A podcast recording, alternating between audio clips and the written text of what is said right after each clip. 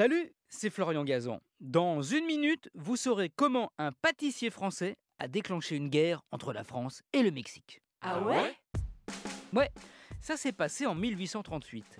À cette époque, des commerçants français prospèrent au Mexique qui vient d'obtenir enfin son indépendance.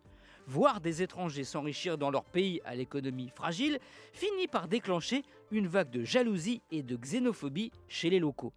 Des pillages ont alors lieu notamment celui de la pâtisserie de M. Remontel à Mexico. Mais il ne l'entend pas de cette oreille et décide de réagir. Ah ouais Oui, il écrit au roi de France, Louis-Philippe, pour se plaindre et demander réparation, sans trop d'espoir. Et pourtant, le souverain lui répond Mieux Il exige du gouvernement mexicain d'indemniser M. Remontel et tous les ressortissants tricolores victimes à hauteur de 600 000 pesos. Sans quoi, la France sera obligée de sévir. Évidemment, c'est un prétexte pour Louis-Philippe qui cherche depuis quelque temps un moyen d'obliger le Mexique, aux ressources naturelles immenses, à faire du commerce avec la France. Comme prévu, les Mexicains refusent et là, ça part en cacahuète. Ah ouais Ouais, la France envoie des navires faire le blocus du port de Veracruz pour faire plier le Mexique.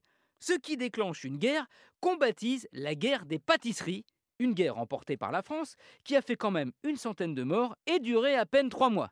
Vous me direz, c'est logique pour de la pâtisserie d'avoir fait une guerre éclair.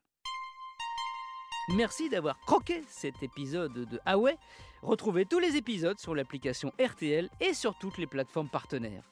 N'hésitez pas à nous mettre plein d'étoiles et à vous abonner. Merci et à très vite